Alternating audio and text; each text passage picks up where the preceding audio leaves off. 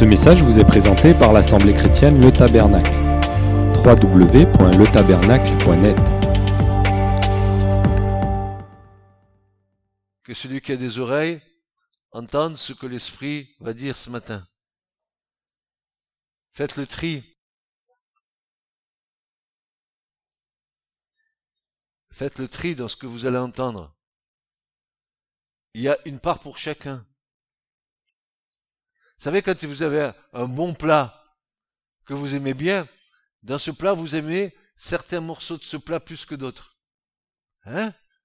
Par exemple, le, je sais qu'il y en a qui aiment la, la souris du gigot, là. Vous savez, petit, la petite souris, là, c'est tellement bon. D'autres, ils préfèrent, prenez la part qui vous incombe.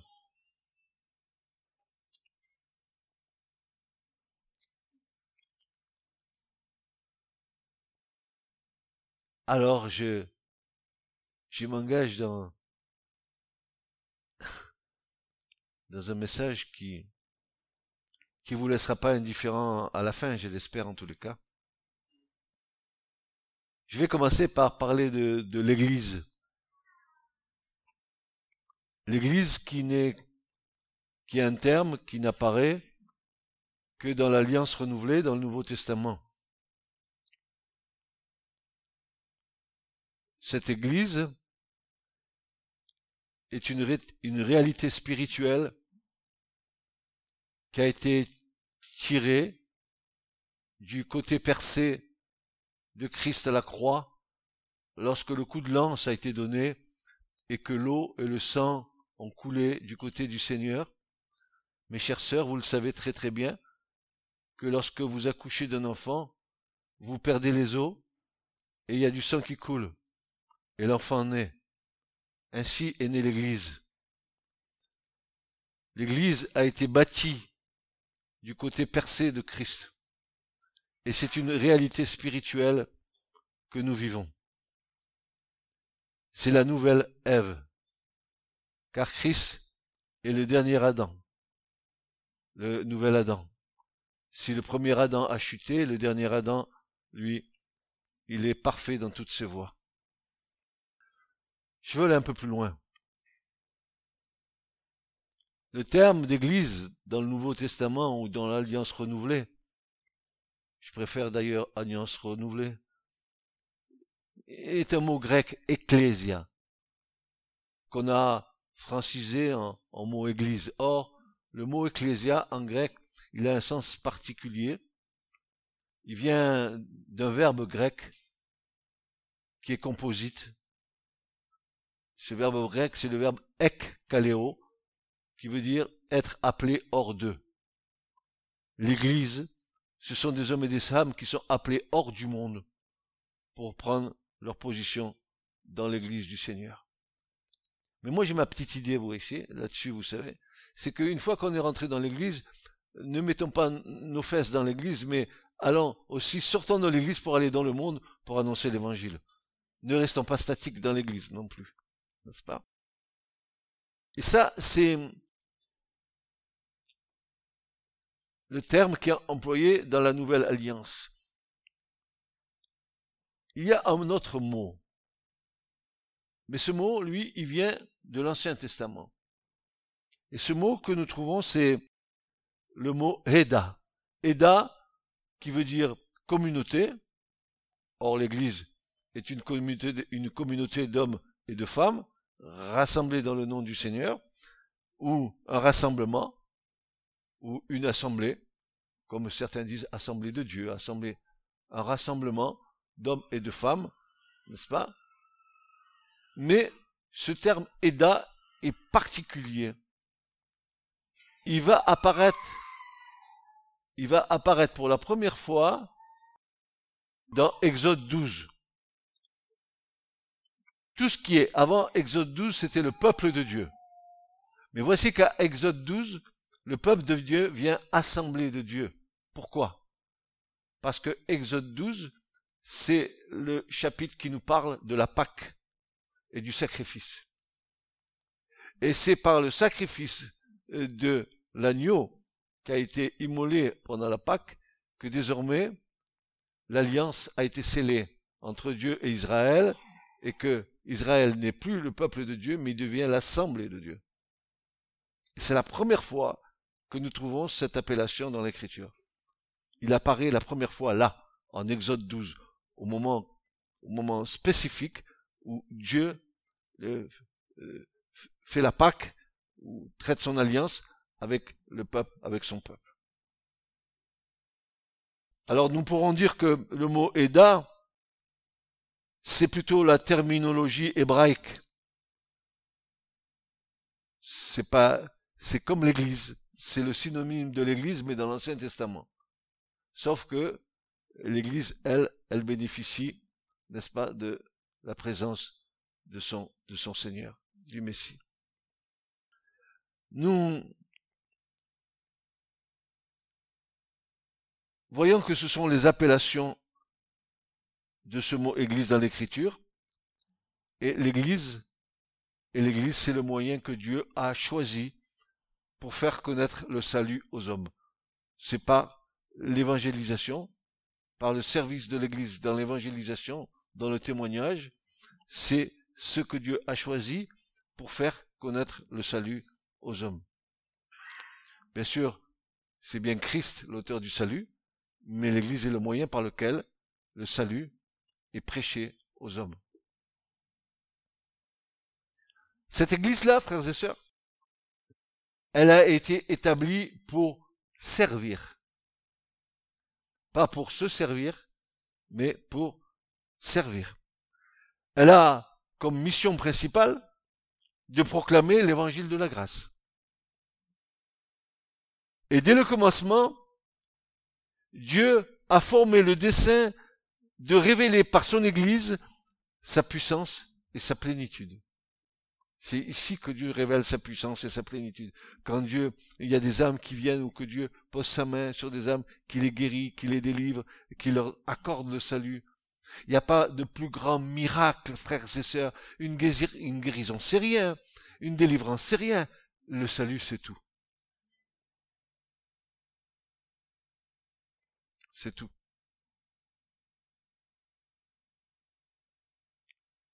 Les hommes qui la composent, les femmes qui la composent, celles et ceux qu'il a appelés des ténèbres à son admirable lumière, doivent tous refléter sa gloire.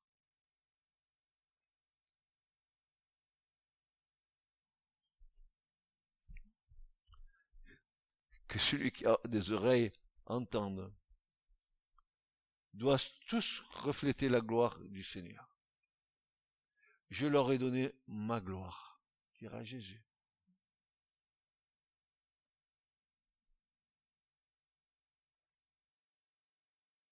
L'Église est donc la dépositaire, l'Église est donc la dépositaire des richesses de la grâce de Christ. C'est elle qui est dépositaire de ces grâces-là. Ah, ah mes frères et sœurs, si nous pourrions, et si nous pouvions sortir de la médiocrité de nos foi et oser la vraie foi. Elle est dépositaire des richesses de la grâce de Dieu. Tout est à vous. Et tout est à Christ. Et nous sommes tout le temps, comme Jérémie, en train de se lamenter.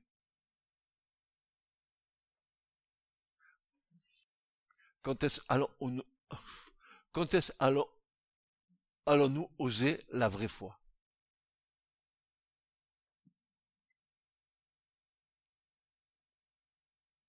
Elle est la dépositaire des richesses de la grâce du Christ, et c'est par l'Église que l'amour de Dieu se manifestera finalement de façon puissante et décisive face aux dominations et aux autorités dans les lieux célestes.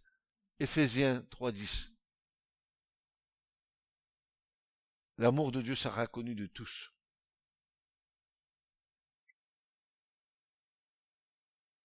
L'Église notre Église, celle du Seigneur, celle que nous affectionnons, celle que nous aimons quand nous aimons réellement dans l'amour. Elle est la forteresse de Dieu sur la terre. Elle est sa cité refuge qu'il a placée dans un monde en pleine révolte. L'Église est comme un phare qui éclaire au milieu des ténèbres. Et, voyez-vous, il n'y a pas de lumière parce que dedans, il y a plein de ténèbres.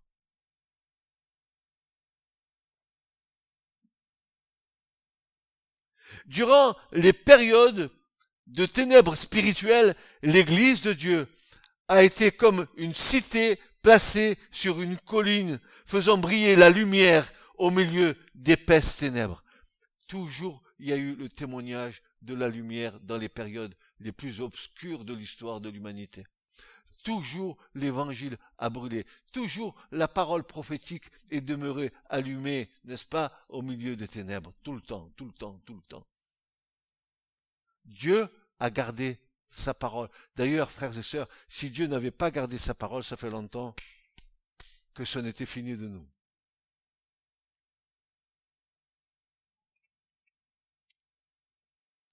Au travers des siècles, de génération en génération, les pures doctrines d'en haut se sont développées sous l'impulsion admirable du Saint-Esprit en son sein.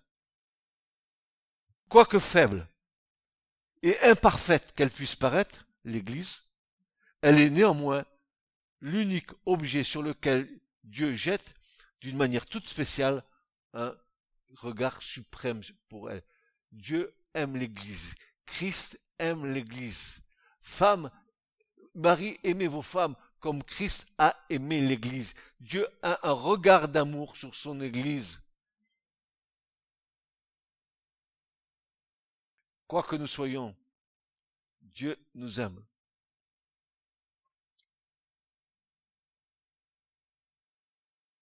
Elle est le théâtre de sa grâce, l'endroit où il se plaît à révéler sa puissance qui transforme les cœurs. Et nous, nous en sommes les témoins vivants de ces choses.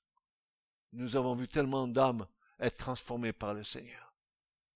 La puissance de Dieu, cette puissance régénératrice, cette puissance qui, vous donne à nouveau une espérance que vous n'aviez pas quand vous étiez dans le monde, cette vision euh, de, de ce monde nouveau dans lequel nous pénétrons, le monde de la paix, de la joie et de la justice par le Saint-Esprit, frères et sœurs.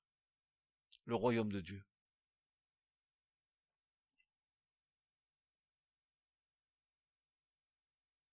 Alors nous, vous et moi, nous ensemble, qui arrivons à la fin des temps, et dans cette fin des temps, à la fin des jours, dans cette fin des temps, il y a la fin des jours. Ne, ne, ne confondez pas.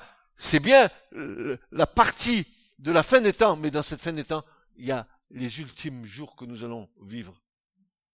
Dans cette fin des temps, et dans cette fin des jours, car l'heure est proche, que nous dit le Saint-Esprit à nous qui vivons des temps très particuliers. Que dit le Saint-Esprit aujourd'hui? Frères et sœurs, le Saint-Esprit n'est pas un esprit passéiste, c'est pas l'esprit du passé, c'est aujourd'hui. Que dit l'Esprit Saint Aujourd'hui, parce qu'il a dit hier, ce qu'il dit aujourd'hui, car la parole de Dieu était réactualisée chaque jour, à chaque moment, pour chaque génération.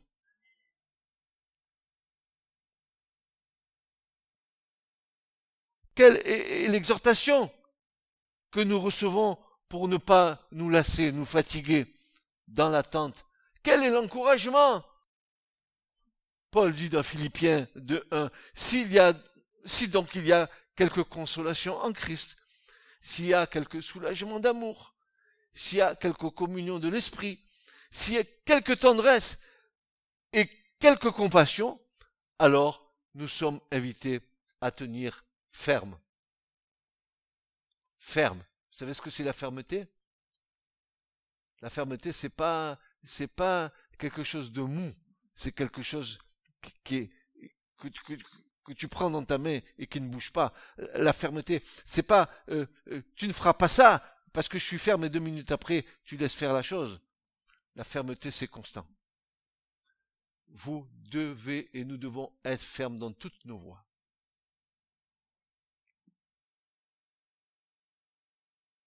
Alors voici pourquoi il y a un mot qui apparaît dans l'écriture. Et ce mot qui apparaît dans l'écriture, il apparaît plus de 120 fois fouillez les Écritures. Ne vous contentez pas d'écouter, blablabla, bla écoutez, écoutez. Soyez, soyez des chercheurs, soyez des spéléologues de la parole. Faites des carottages, dans, allez profond, profond, allez chercher la vie. Quand tu, tu vas profond, tu vas trouver la source. Alors, ce verbe, n'est-ce pas, qui apparaît plus de 120 fois dans les Écritures, c'est un verbe grec. C'est le verbe méno en grec. Je ne sais pas si ça vous dit quelque chose, mais moi je vais vous donner sa signification. Euh, euh, pour nous signifier que nous sommes invités à demeurer constamment dans l'amour et à persévérer. Voilà. Nous devons d'abord persévérer dans l'amour. C'est le premier critère sur lequel Dieu nous attend. Persévérons d'abord dans l'amour et tout nous sera donné par-dessus. Persévérons dans l'amour. Voici ce que dit l'Écriture. J'aime la parole de Dieu. Est-ce que vous l'aimez? Est-ce que vous en faites de, cette parole vos délices? Est-ce que c'est comme un miel qui coule dans votre bouche et tout d'un coup ça vous fait mal à l'estomac? Parce que vous n'arrivez pas à la digérer, parce qu'elle est en train de toucher quelque chose que vous ne voulez pas qu'elle touche? Et que le miel il devient amer? Eh oui, c'est ça la parole de Dieu. Alors que dit cette parole? Hébreu 13, 11 nous dit Persévérez dans l'amour fraternel.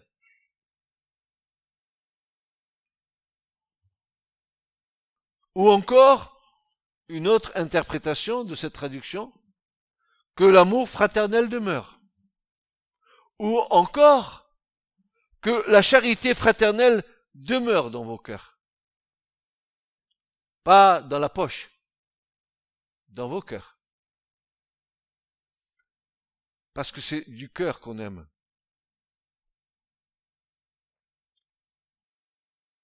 C'est pas en blabla, en parole, en acte. Tel est le sens de ce verbe dans l'écriture qui nous invite à garder continuellement une attitude digne des enfants de Dieu. Un vrai enfant de Dieu il est né dans l'amour et il demeure dans l'amour.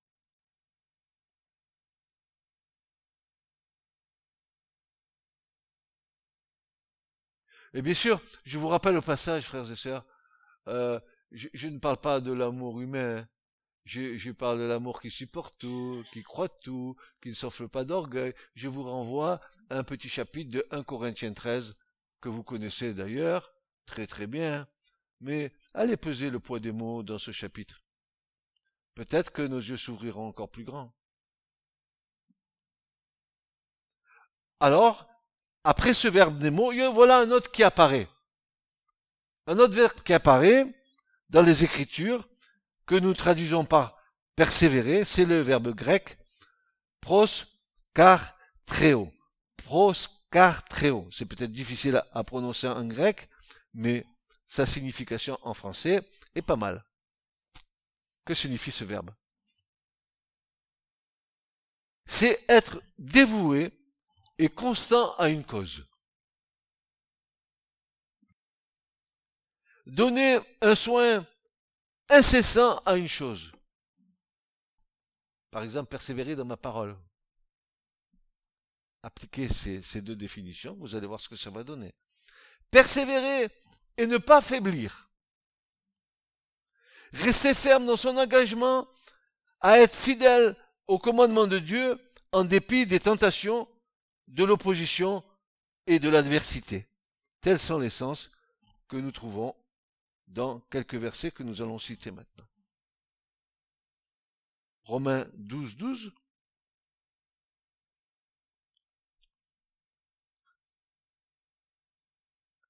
Voyons voir vos visages épanouis. Soyons pleins de joie. Que donne l'espérance? Ne fais pas comme, Concorde quand il est garé. Concorde, il baisse le nez par terre. Alors que quand il vole, il lève le nez vers le ciel. C'est pas parce que, que, quand tu voles pas dans les choses spirituelles et que tu es sur la terre que tu dois baisser ton nez et regarder aux choses de la terre. Il faut que tu regardes aux choses qui sont dans les cieux. n'est-ce pas? Soyez plein de joie que donne l'espérance. Patient dans l'affliction, patient dans l'affliction, et non pas rebelle, assidu à la prière. Ils vont fort, hein, ces, apôtres. Hein. Ils nous en demandent des choses. Hein. D'ailleurs, sois, sois plein de joie, mon frère, ma soeur. Fais-moi le sourire banane. Franchement, quand tu viens, ne viens pas avec la tête comme ça, on dirait que on t'a mangé ton casse-croûte ou on t'a volé un chèque. Je sais pas ce qui se passe.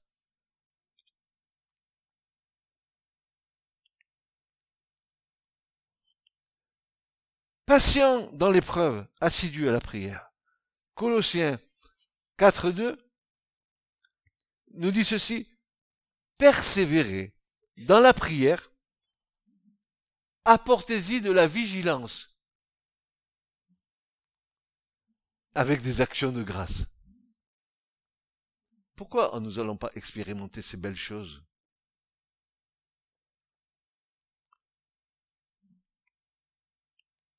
Voilà les deux maîtres mots nous donnant toutes les nuances de la persévérance biblique. Alors maintenant, nous allons voir, ça c'était le mot biblique, on va voir le mot vulgaire, le mot du monde. Qu'est-ce qu'il nous dit dans la forme de persévérance? Voyons si c'est euh, il, y a, ils peuvent se rejoindre à un moment donné, on ne sait jamais. Hein. Alors voilà. Le dictionnaire nous dit Concernant le mot persévérer, c'est mettre en œuvre sa volonté, user de patience pour poursuivre une action malgré les difficultés, pour rester ferme dans une résolution, une opinion, une attitude. C'est pas mal hein, comme définition quand même. Mais ça s'adresse au monde et ça s'adresse à la chair, ça c'est pas spirituel, ça c'est des conseils de l'homme à l'homme, dans la définition du mot.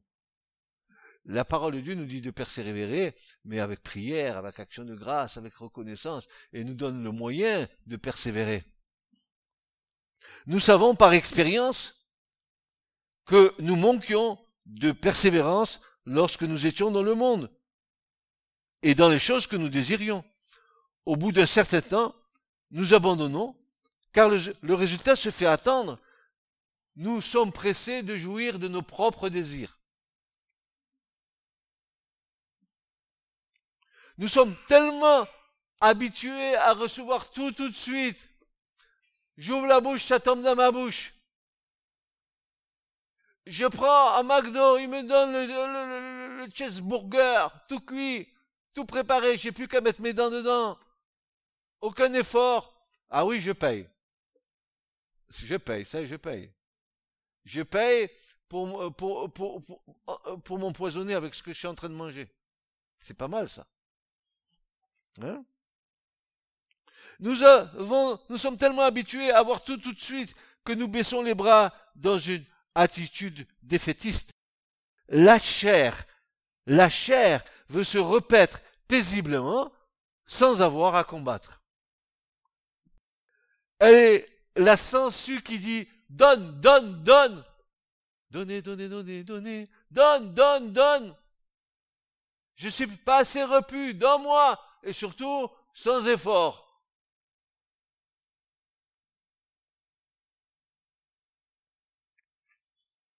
Notre tentation est toujours le découragement et l'indolence. Et ces choses se retrouvent sur le plan spirituel. Et si nous ne luttons pas pour vaincre le mal par le bien, alors nous tombons dans une espèce d'assoupissement qui nous fait baisser les armes.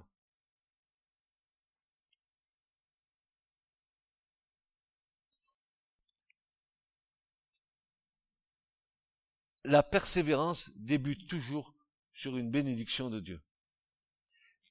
Si, dit l'Écriture, et dit le prophète, si concernant la prophétie. Si elle tarde, attends-la, car elle court avec vitesse pour s'accomplir. Si elle tarde, persévère et attends-la. Mais comme nous sommes pressés, SMS. Tu me l'envoies le truc, s'il te plaît? Le monde moderne, c'est tout rapide. On veut tout, tout de suite. Tout, tout de suite. À n'importe quel prix. Même au prix de dépasser le raisonnable.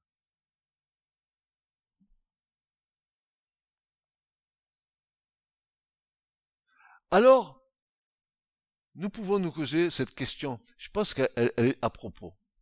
Peut-être que vous allez partager avec moi cela. Qui produit la persévérance chez, un enfant de Dieu? Qui produit la persévérance chez un enfant de Dieu? Est-ce un don de Dieu? Première bonne question. Est-ce que la persévérance est un don de Dieu? Ou est-ce une pédagogie de Dieu pour nous faire acquérir cette vertu. Sur quoi vous penchez? Sur le don ou une expérience que Dieu va nous faire passer pour acquérir cette persévérance, d'après vous? Pardon? L'expérience. Vous êtes tous d'accord? Bon, l'expérience. Maintenant, regardons à ce verset qui nous enseigne et qui nous donne une réponse claire et précise. Nous allons trouver la réponse par la bouche de l'apôtre Paul dans Romains 5, versets 3 à 4, qui nous dit ceci. Bien plus, nous nous glorifions même des afflictions. regardez bien ce que dit Paul, sachant que l'affliction produit quoi? La persévérance. Ah, c'est plus un don de Dieu. C'est quelque chose par laquelle tu vas passer. L'affliction produit la persévérance. La persévérance produit la victoire dans l'épreuve. Et cette victoire produit en nous l'espérance. Alors, euh, certaines versions traduisent persévérance par patience ou encore par constance. Et c'est ce qui nous donne une, plus grande profondeur du mot, n'est-ce pas? Ça élargit le panel de la compréhension du mot, n'est-ce pas? Alors donc, nous allons acquérir cette vertu au travers des afflictions, c'est-à-dire des épreuves. Peut-être, je pose la question, parce que certains auraient pu se la poser, peut-être aurions-nous plus aimé que cela soit un don sans passer par l'épreuve? Hmm. Ah, tu me donnes un petit don d'en haut, comme ça j'ai la persévérance tout de suite. Mais la persévérance, c'est pas un don, il faut que tu l'expérimentes, n'est-ce pas? Mais le Seigneur sait très bien ce qu'il fait. Sans cette expérience de mise à l'épreuve, pour nous faire expérimenter le temps de la patience, l'épreuve nous fait expérimenter le temps de la patience en espérant en lui le seul don n'aurait pas suffi, car étant gratuit, nous n'aurions rien investi de nous-mêmes. Rien. Donc il a fallu que Dieu nous pousse dans l'épreuve pour que nous expérimentions l'épreuve, pour que l'épreuve euh, développe en nous la persévérance jusqu'à ce que nous voyons Dieu accomplir ce en quoi il veut nous donner et nous faire passer pour que nous, à un moment donné, Paul dit, dans euh, ces 2 Corinthiens 1, si ma mémoire est bonne, il dit ceci, que nous pouvons consoler les autres si nous-mêmes nous avons été consolés. Donc il y a une expérimentation de notre part. Moi, je te console parce que quelqu'un d'autre est venu me consoler. Et je peux maintenant te consoler parce que j'ai fait l'expérience. Et, dans, dans, dans, dans, dans l'affliction, dans l'épreuve, Dieu va exercer notre patience. Il va nous aider à persévérer jusqu'à ce que nous voyons le fruit de cette patience et de cette persévérance. Puisqu'il nous est dit que euh, la persévérance et que euh, l'affliction produit la persévérance, la persévérance, la victoire dans l'épreuve, et cette victoire, l'espérance. Voilà, tout découle de là, frères et sœurs. Donc c'est pas un don, c'est quelque chose par lequel nous passons pour que, au bout, il en sorte un fruit de paix et de justice, comme dit l'Écriture. Amen, dites Amen avec moi. Amen, Amen, Amen, parce que c'est d'une évidence telle pour ceux qui passent dans les épreuves.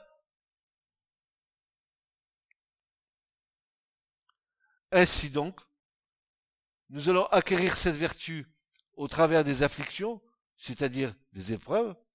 Alors peut-être aurions-nous plus aimé que cela soit un don sans passer par l'épreuve, mais le Seigneur sait très bien ce qu'il fait. Sans cette expérience de mise à l'épreuve, pour nous faire expérimenter le temps de la patience, en espérant en lui, le seul don n'aurait pas suffi, car étant gratuit, nous n'aurions rien investi de nous-mêmes. Seule l'épreuve nous fait comprendre et expérimenter pour le temps présent et à venir ce temps béni de la patience. Quel chamboulement dans notre caractère. L'impatience, je veux tout tout de suite. Je veux que mon patron me double le salaire tout de suite. Je désire que tout de suite. Je veux que tout de suite. Continue à parler, continue à parler. Le Seigneur, il bouge tes oreilles et toi, tu parles, tu prêches dans le désert. Cette même notion de ce mot, de ce verbe grec, nous est donnée par l'apôtre Pierre. Pierre aussi va nous le dire. 2 Pierre 1, versets 5 à 7. Il va nous dire ceci. 2 Pierre 1, versets 5 à 7. Pour cette même raison, faites tous vos efforts vos efforts. Et un enfant de Dieu n'est pas fainéant. Il n'est pas paresseux. Il n'est pas indolent. Il ne se prélasse pas dans une douce espérance. Il travaille à son salut. Faites tous vos efforts pour ajouter à votre foi la force de caractère. À la force de caractère, la connaissance. À la connaissance, la maîtrise de soi. À la maîtrise de soi, l'endurance dans l'épreuve, l'endurance dans l'épreuve, l'attachement à Dieu et cet attachement, l'affection fraternelle et à l'affection fraternelle, l'amour, l'amour. Et, Paul et Pierre dira, et si ces choses abondent en vous, ça vous ne sera ni oisif ni stérile. Cette persévérance a été expérimentée dans nos pères dans la foi, tels qu'Abraham, Isaac et Jacob et bien d'autres dans les Écritures. Ils ont été patients quant aux promesses de Dieu malgré les épreuves qu'ils ont passées. Jacob a passé des épreuves, Abraham a passé des épreuves, Isaac a passé des épreuves. Mais ils ont été patients parce que Dieu leur a appris la patience et la persévérance. La persévérance et la patience, frères et sœurs, c'est une école dans laquelle on apprend. Alors, ça, ça te sert à rien, comme dit David dans un psaume, à être comme un mulet qui s'en va de tous les côtés, à qui on met, on met ici un mort pour le guider. Arrête de piaffer de tous les côtés, de donner des coups de sabot de droite et de gauche.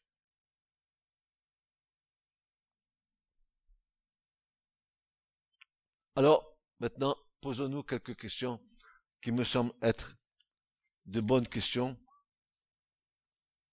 qui me semblent être même capitales pour nous. Que faire pour persévérer dans l'épreuve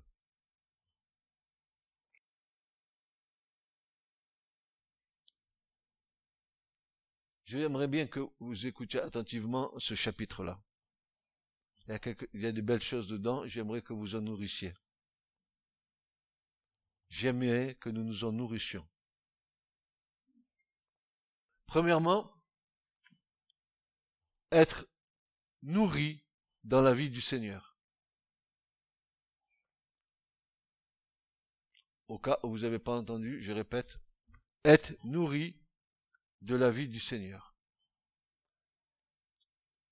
Pour persévérer dans le Seigneur, nous avons besoin d'être abondamment nourris de la vie du Seigneur. Paul dit dans Romains 5 et verset 1, étant donc justifiés par la foi, nous avons la paix avec Dieu par notre Seigneur Jésus-Christ. Alors, la question que nous nous posons, sommes-nous justifiés par la foi? Parce que la persévérance doit reposer sur cette fondation-là. Si tu n'as pas la foi, c'est pas la peine, tu ne persévéreras pas. Je ne peux persévérer que quand je suis établi dans le roc qui est Jésus-Christ, fondé sur lui et sur sa parole. La parole de Dieu va me donner de l'espérance. La parole de Dieu, une parole dite à propos, va me donner le soutien d'en haut. Nourri de la parole de Dieu, le Saint-Esprit peut faire jaillir de moi quelque chose qui va me réconforter, qui va m'aider.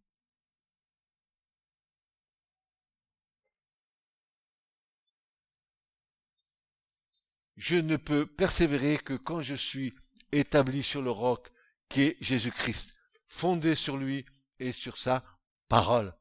Il est la vérité. Sa parole est la vérité. Et si je persévère dans l'erreur, je ne vais pas arriver au but.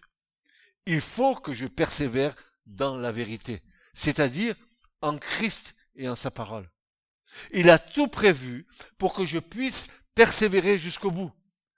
Il a prévu de me soutenir, il a prévu de me nourrir, il a prévu de se révéler à moi, il a prévu de m'accompagner. Je suis avec vous tous les jours jusqu'à la fin du monde. Matthieu 28, 20.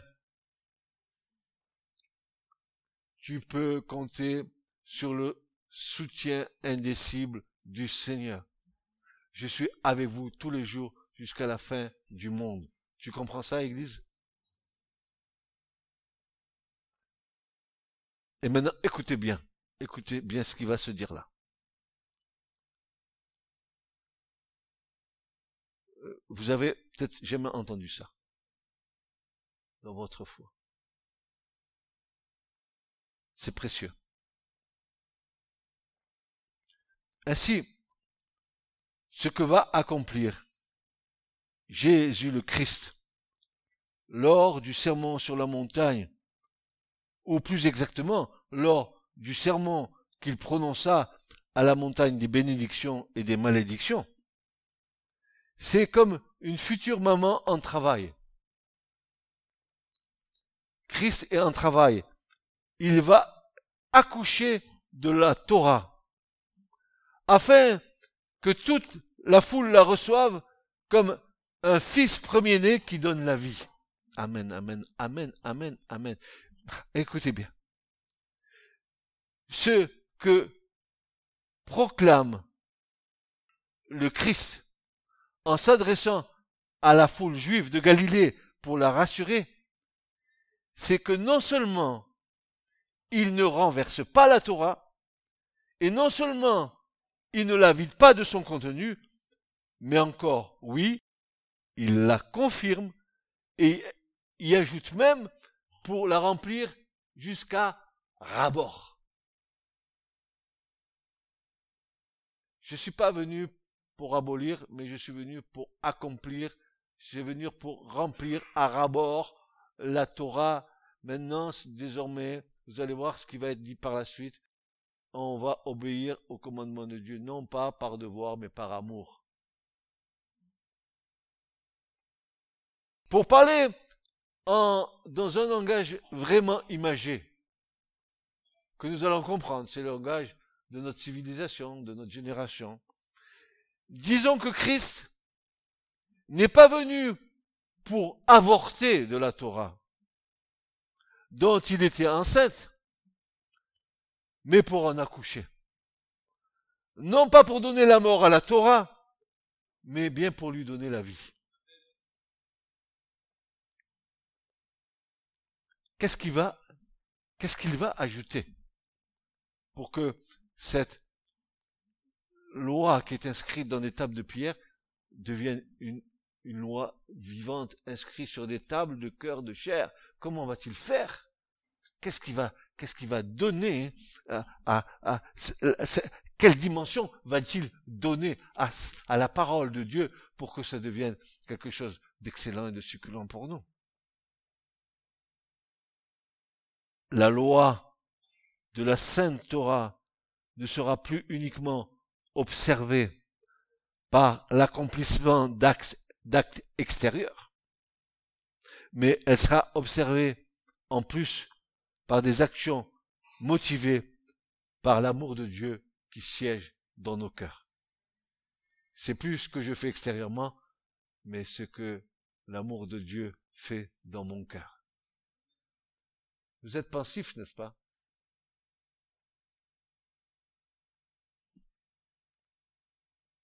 Alors écoutez, désormais, la Torah, écoutez bien jusqu'au bout, parce que vous pourrez peut-être sursauter. Désormais, la Torah n'est plus la loi, mais elle devient la loi du cœur, la loi d'amour, la loi de vie, qui fait que cette loi d'amour, exprimée ainsi, révèle pour chaque croyant l'amour de la loi.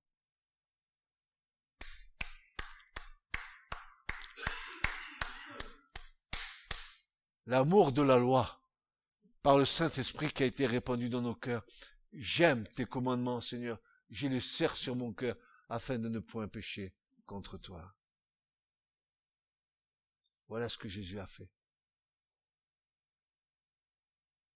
Je mettrai mes commandements et mes lois dans leur cœur. Voici, je fais une nouvelle alliance avec la maison de Judas Ézéchiel et la maison d'Israël. J'écrirai mes lois dans leur cœur et je mettrai en eux un esprit nouveau. Ne l'a-t-il pas fait?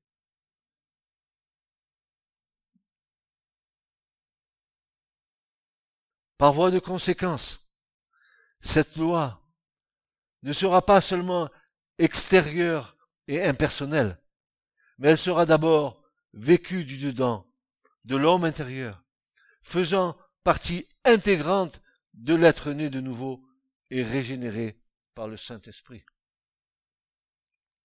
Cette nourriture abondante, comme une source jaillissante du fin fond de notre cœur illuminé, pourra désormais nous donner les forces nécessaires pour persévérer jusqu'au bout.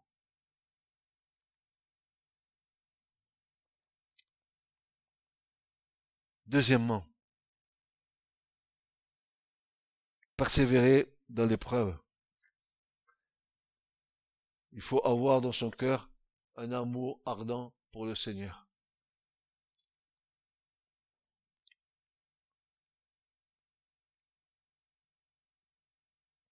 Nous avons vraiment tout pour persévérer si dans notre cœur nous avons cet amour ardent pour le Seigneur. Persévérer pour arriver jusqu'au but. Et le but, c'est de voir le Seigneur et d'être avec lui pour l'éternité. Il est avec nous maintenant quand nous croyons en lui. Mais il nous tarde dans nos cœurs d'entendre sonner la dernière trompette et de voir notre Seigneur face à face. Je ne vous dis pas que je souhaite mourir maintenant, mais voir mon Seigneur être avec lui, lui parler les yeux dans les yeux, lui dire ce que j'ai sur le cœur et entendre directement ce qu'il a à me dire, alors que maintenant, nous devons le faire par la foi.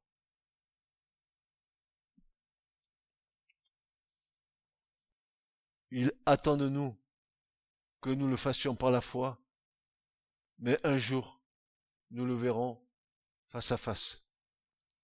Et nous croyons que ce jour est proche. Amen. Troisièmement,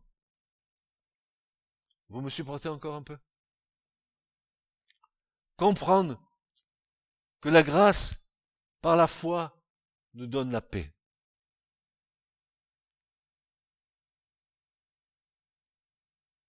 Romains 5.1, nous l'avons dit tout à l'heure, nous dit ceci, étant justifiés par la foi, nous avons la paix avec Dieu par notre Seigneur Jésus-Christ, à qui nous devons d'avoir eu par la foi accès à cette grâce. Nous avons accès à ce cadeau gratuit du salut par la grâce, le pardon de nos péchés à la croix, l'assurance d'un plein salut, parce qu'il est écrit, celui qui croit au Fils, il a la vie éternelle. Jean 3, 36. Vous croyez au Fils unique de Dieu? De tout votre cœur? Vous le croyez? Vous le vivez? Alors vous avez la vie éternelle. Ça ne vous sera pas ôté. Alléluia. Et si nous croyons, nous possédons maintenant la vie éternelle. Ainsi, par la foi, et par le moyen de la foi, vous et moi, nous pouvons voir Jésus, notre médiateur, debout à la droite de Dieu. Par la foi, nous pouvons contempler les demeures qu'il a préparées pour nous, pour tous ceux et celles qu'il aime. Par la foi, nous pouvons distinguer les robes et les couronnes préparées pour le vainqueur, entendre les chants des rachetés et concevoir la gloire éternelle. Je ne dis pas que nous sommes déjà des saints manifestés, dans sa perfection, mais nous possédons la vie éternelle et nous, nous avons en nous celui qui est la vie éternelle, qui est capable de nous porter jusqu'au bout, jusqu'à une pleine entrée dans son royaume nous soit assurée, frères et sœurs.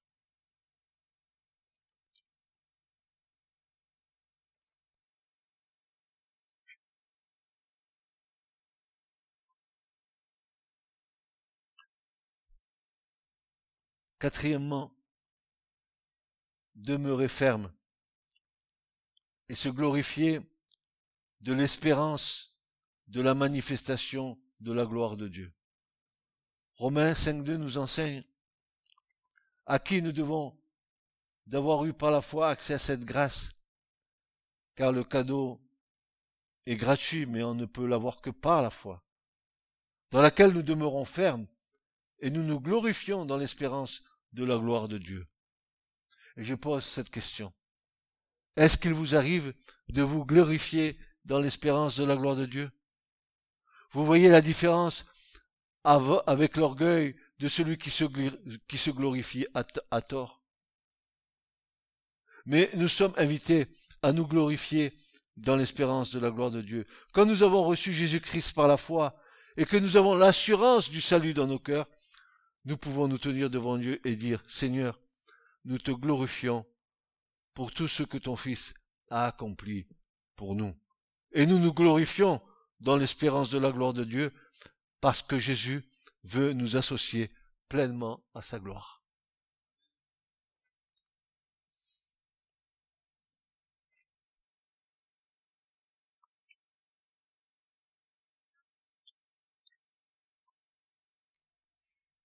le cinquième par lequel je vais terminer, c'est un des cinq points qui nous interpelle, puisque ce cinquième point, c'est se glorifier des afflictions pour avoir la force de persévérer. Se glorifier des afflictions pour avoir la force de persévérer. Bien plus, dit Paul, nous nous glorifions même des afflictions. Et là, ça devient un peu dur, hein, de se glorifier des afflictions. Ça devient dur, hein, n'est-ce pas? Sur cette terre, nous avons notre lot d'afflictions. Parce que euh, le Seigneur va dire, c'est par beaucoup de tribulations que nous devons entrer dans le royaume de Dieu. Acte des apôtres 14, 22. Non, parce qu'il faut payer cette entrée par des tribulations, mais parce que le Seigneur nous a prévenu que nous vivons dans un monde qui n'est pas prêt à recevoir le Seigneur facilement. C'est pour ça que nous sommes dans la persécution et dans les épreuves. Vous avez vu, bon, on, va y venir. Vous avez vu quand vous annoncez le Christ, soit on, vous rit au nez, on vous traite d'imbécile ou, de, de, de, de Hein et, ça, ce sont, ce sont des afflictions. Ça laisse des traces dans nos cœurs. Euh, le Seigneur a su faire lui-même de l'opposition du rejet. Lui-même, il a souffert. Il a dit à ses disciples, le, disciple n'est pas plus que le maître. Luc 6, 40. Donc, si lui, il a été affligé, écoute, si tu passes pas par l'affliction, c'est que tu es déjà hors de combat, que tu n'es pas dans le coup. Tu n'es plus dans le coup. Tu n'es plus dans le coup. Vous ne serez pas mieux traité que Jésus le disciple ne peut pas être traité mieux que le maître. Écoutez, écoutez bien. Et plus nous nous approchons de Jésus-Christ, et plus sa vie grandit en nous, et plus l'opposition grandit aussi. Ah, eh oui. Eh oui. Les ténèbres ne supportent pas la lumière.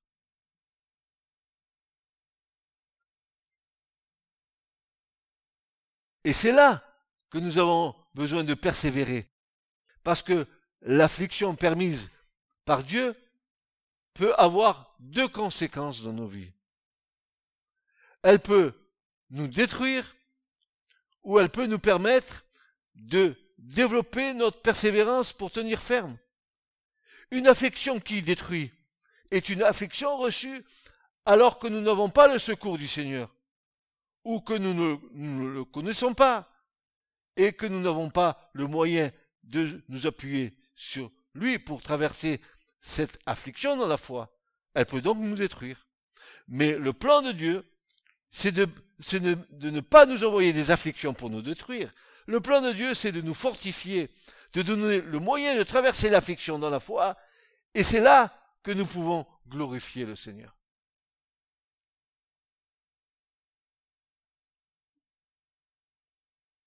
Jésus, quand il est passé par la croix, les mots qu'il a dit par la suite, c'était pour rendre gloire à son Père.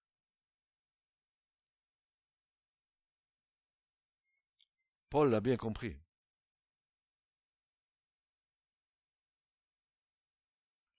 Alors, pourquoi nous nous glorifions même des afflictions? Et le verset dit, sachant que Qu'est-ce qu'on doit savoir? Donc le Seigneur nous dit, le sais-tu Je sais, mais est-ce que tu le sais? À un certain moment de ma vie, je réagissais mal aux afflictions auxquelles j'étais confronté. Et je vois tellement de chrétiens mal réagir aux difficultés que je me dis, forcément, nous ne savions pas quel était le plan de Dieu dans l'affliction On ne savait pas. Sachant, par contre, que l'Écriture nous dit que l'affliction produit la persévérance. Si on avait su, on n'aurait pas sorti tous nos, nos, armes charnelles de pacotille pour lutter contre Dieu. À condition que l'affliction soit vécue les yeux fixés sur Jésus, sur sa parole, à condition et à cette seule condition, nos yeux fixés sur, Jésus et sur sa parole, alors l'affliction produit la persévérance et la persévérance produit la victoire dans l'épreuve.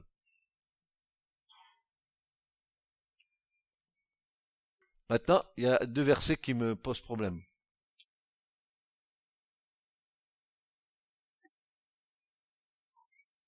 Marc 13, 13.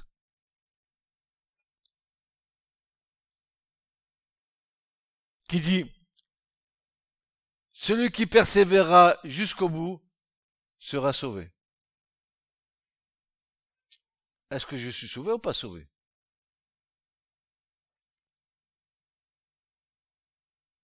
Je vous invite, à vous les lecteurs bibliques, de chercher dans le Nouveau Testament tous les si du moins qui existent dans le Nouveau Testament. Comment pourrait-il avoir un conditionnel? L'écriture n'est pas une affirmation Pourquoi à un moment donné il y a des si du moins? Si du moins Christ habite en vous. Si du moins, si du moins, si du moins, si du moins. Il n'y a pas de si du plus. Il y a des si du moins.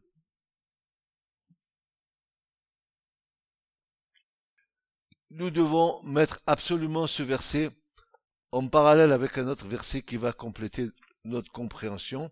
Et ce verset-là, c'est Philippiens 2.12, où Paul dit, Ainsi, donc, mes bien-aimés, de même que vous avez toujours obéi, non seulement en ma présence, mais beaucoup plus maintenant en mon absence, travaillez à votre propre salut avec crainte et tremblement.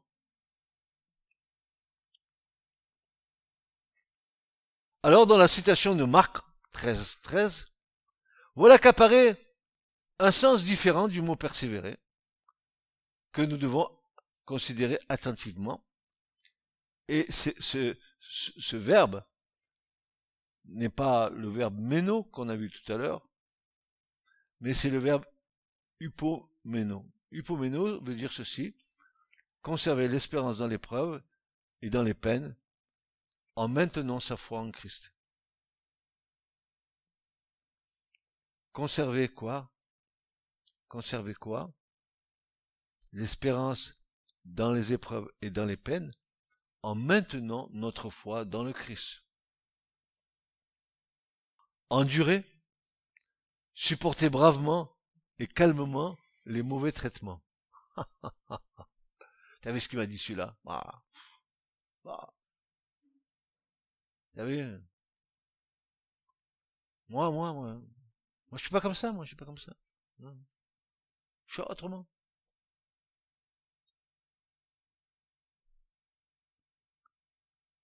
Le Seigneur a souffert lui-même de l'opposition, du rejet. Il a dit à ses disciples, le disciple n'est pas plus que le maître, Luc 6,40. Vous ne serez pas mieux traité que Jésus. Le disciple ne peut pas être traité mieux que le maître.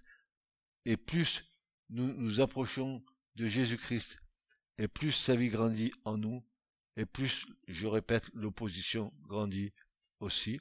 Et c'est là que nous avons besoin de persévérer. Je termine.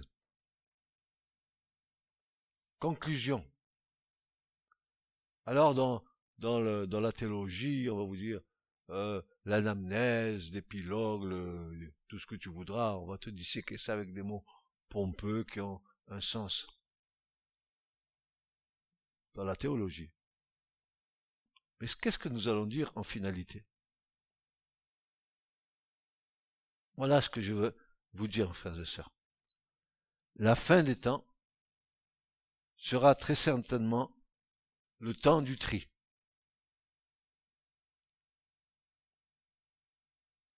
Heureux et heureuses ceux et celles qui le passeront sans avoir jamais douté dans leur cœur de la grâce infinie du Seigneur à leur égard. Vous serez comparés, et nous serons comparés, à des vierges sages, ayant leurs lampes remplies d'huile, veillant et priant, afin de ne pas tomber en tentation. Elles peuvent, ces vierges sages, s'assoupir comme les vierges folles. Mais la différence, pour les sages, c'est que leur cœur veille. Elles sont tendues. Et elles sont tendues. Et elles, sont tendues. Et à l'écoute du cri dans la nuit qui annonce Voici l'époux. Auras-tu persévéré jusqu'au bout pour être en état d'entendre le son de cette trompette? Bienheureux et bienheureuses ceux et celles qui gardent cette espérance jusqu'au bout de leur vie, sans avoir jamais désespéré.